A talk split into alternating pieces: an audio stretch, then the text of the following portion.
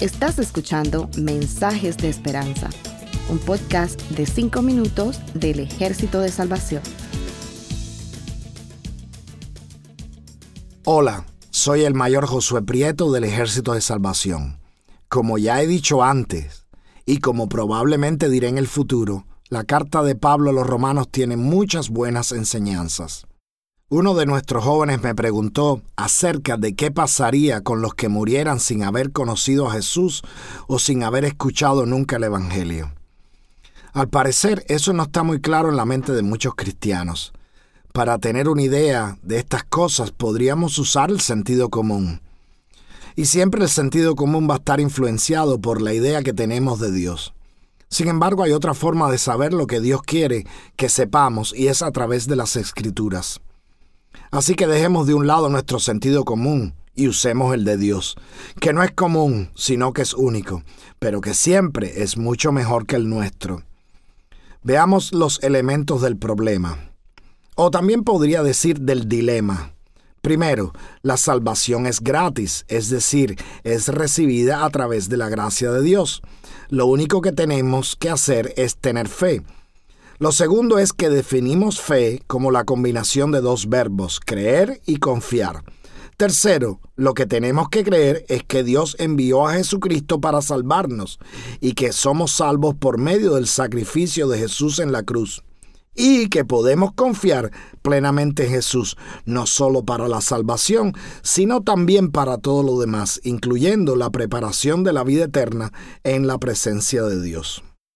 Pero para que esto pase, necesitaríamos oír del Evangelio. Ahí entra la misión de la Iglesia Universal y de las iglesias locales. En Romanos 10:14 leemos, Ahora bien, ¿cómo invocarán a aquel en el cual no han creído? ¿Y cómo creerán en aquel de quien no han oído? ¿Y cómo oirán si no hay quien les predique? Y ahí está el centro del problema. ¿Qué pasará a aquellos que nunca oyeron? ¿Cómo se aplicará la justicia de Dios a ellos? Si nunca aceptaron el Evangelio de Jesucristo, si nunca creyeron y confiaron en Jesucristo como Salvador y Señor, ¿cómo podrán ser salvos?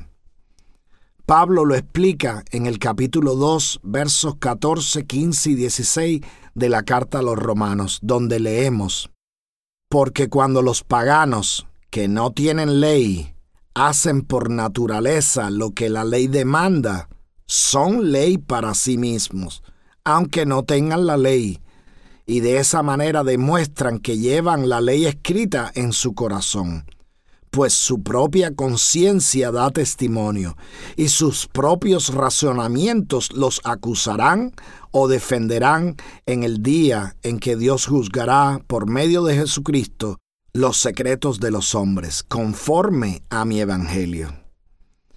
Es decir, los que nunca escucharon oír de Jesús y de su sacrificio salvador, y los que escucharon de Jesús en profecía antes de que Él muriera por todos, están en el mismo grupo. La única diferencia es que los israelitas tenían la ley escrita y los otros tenían o tienen otra ley, la que Pablo llama ley escrita en su corazón. ¿Estaría Pablo hablando de la conciencia humana? Desde luego que sí, él lo menciona así. La existencia de la regla de oro en muchas antiguas civilizaciones es una evidencia de esa conciencia colectiva del ser humano.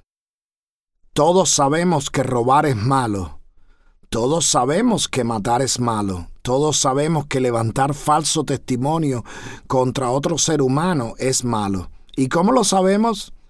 Porque cuando tratan de robarnos algo, cuando tratan de matarnos o hacernos daños, o cuando tratan de difamarnos, no nos gusta. Sin embargo, yo creo firmemente que Pablo está hablando no solo de la conciencia, sino también de lo que yo llamo la evidencia natural.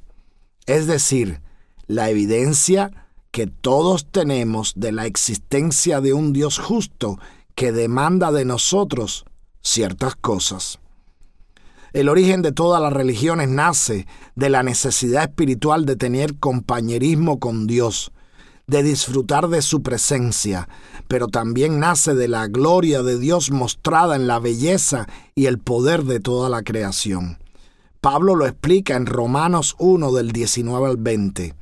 Para ellos, lo que de Dios se puede conocer es evidente, pues Dios se lo reveló, porque lo invisible de Dios, es decir, su eterno poder y su naturaleza divina se hacen claramente visibles desde la creación del mundo y puede comprenderse por medio de las cosas hechas, de modo que no tienen excusa.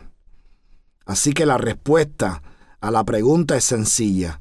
Los que no conocen a Jesús dependen del respeto absoluto a la ley, ya sea la ley escrita o la ley que está en sus corazones. El problema de eso es que, como se pregunta el salmista, ¿quién merece subir al monte del Señor? Es verdaderamente difícil, si no imposible, cumplir toda la ley. Por eso necesitamos el Evangelio del cual Pablo no se avergonzaba, y espero que ustedes tampoco, porque es el poder de Dios haciéndonos aceptables a Él algo que nosotros no podemos hacer por nosotros mismos. Demos gracias a Dios por Jesucristo, nuestro Señor. Que Dios les bendiga mientras le guía por la senda de justicia. Gracias por escucharnos. Para conocer más sobre nuestros programas, por favor visita salvationarmysoundcast.org. Dios te bendiga.